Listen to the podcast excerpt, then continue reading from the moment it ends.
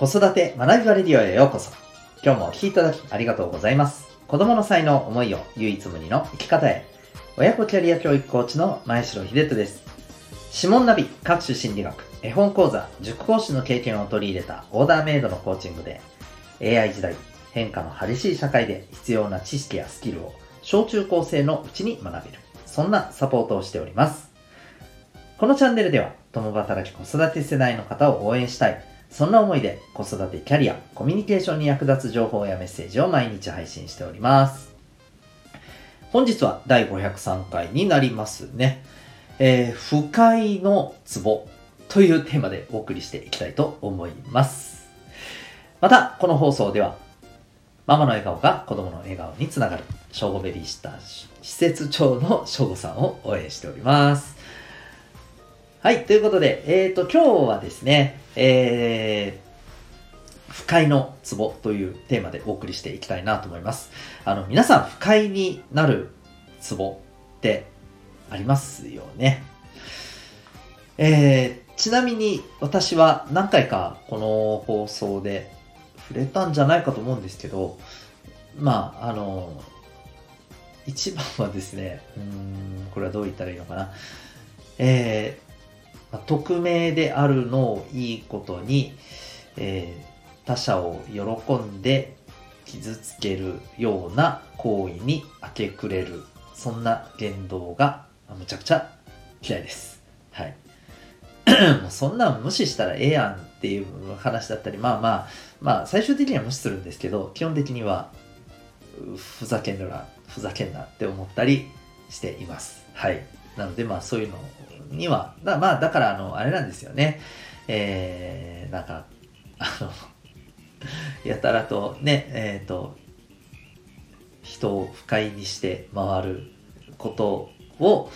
まあ、なんだろうな、それを呼び水にしてみたいなのは基本的に好きではないです。はい、またそれをあの面白がって炎上させてるような行為もむちゃくちゃ嫌いです。で、まあそれはそれとしていいんですけれど、あの、不快になるツボってまあ人それぞれありますよね。で、やっぱりこれをしっかりと、あの特に、まあ、えー、近しいというか近い関係ではですねやっぱりそこを大事にしないと難しいよなっていうことをですね、まあ、最近あの改めて思った、えー、というお話でございますあの最近ですね、まあ、たまたま見かけたこれネットでの記事なんですけどまああのね前にこの放送でもちょっと触れましたし、まあもう皆さん、ね、日本中の全ての方がもう、あの、最近この件は知ってると思うんですけど、あの、スシローペロペロ事件ですね。もう本当ね、もうなんかもう、もう僕の中ではもう本当にあの、正直、あまりもうそんなことになんかね、えー、一喜一憂するのもバカバカしいなと思う話なんですけれど、なんかね、それがきっかけで、えー、彼氏と別れたみたいななんか、そういうちょっとあの、エピソードをなんか書いてある、なんか記事があってですね。まあ、なるほどなって思ったんですけれど、うん。あのー、これはね、まあ、作り話なのか、あるいは なまあ、本当にあった話のね、これはシェアなのかわかんないんですけど、うん、なんかですね、こう、記事によるとですよ、えー、まあ、ある、ね、あの、年下のね、彼氏とお付き合いをしていた女性のお話らしいんですけれども、うん、なんか、まあ、この年下の彼氏がですね、まあ、よくあの見せる、これ面白いよって見せる動画がですね、まあ、なんかちょっとこう、なんかあまり、うんまあ、その方は好きになれないというか、あまりちょっとこ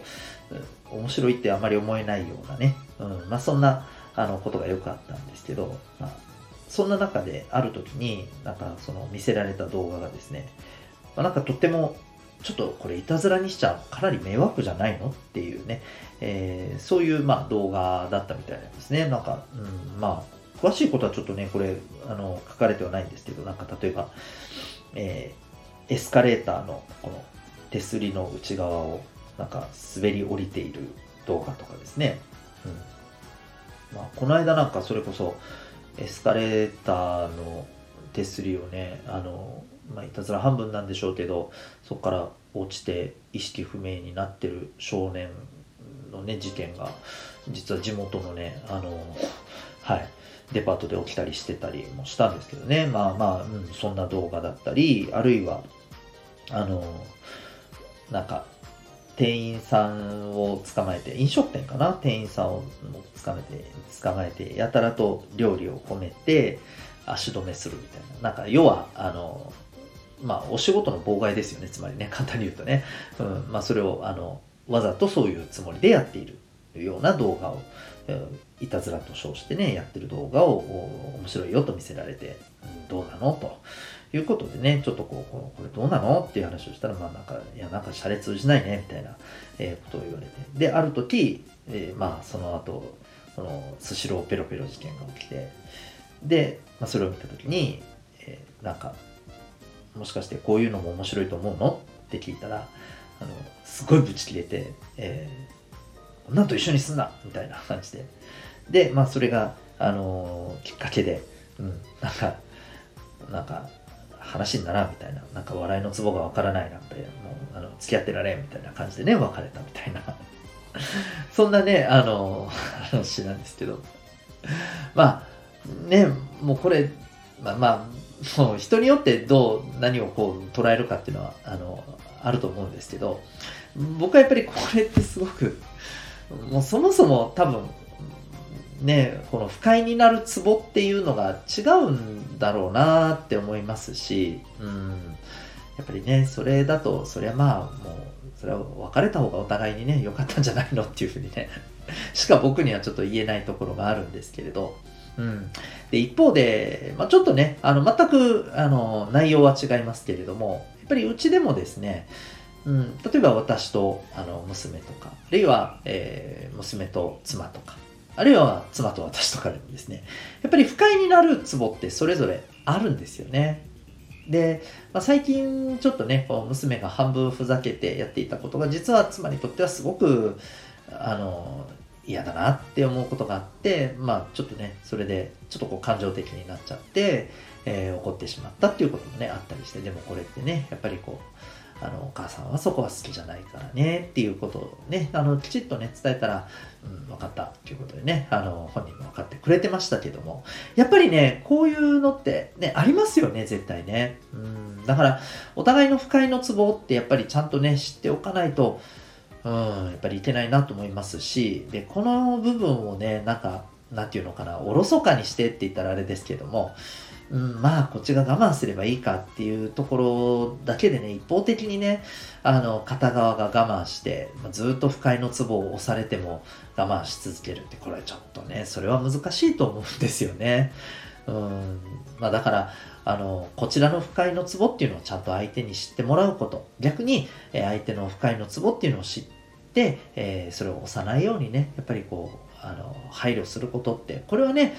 僕は我慢することとはちょっと違うんですよね。違うと思うんですよね。うん、我慢するとかじゃなくて、これはやっぱりお互いのね、あの、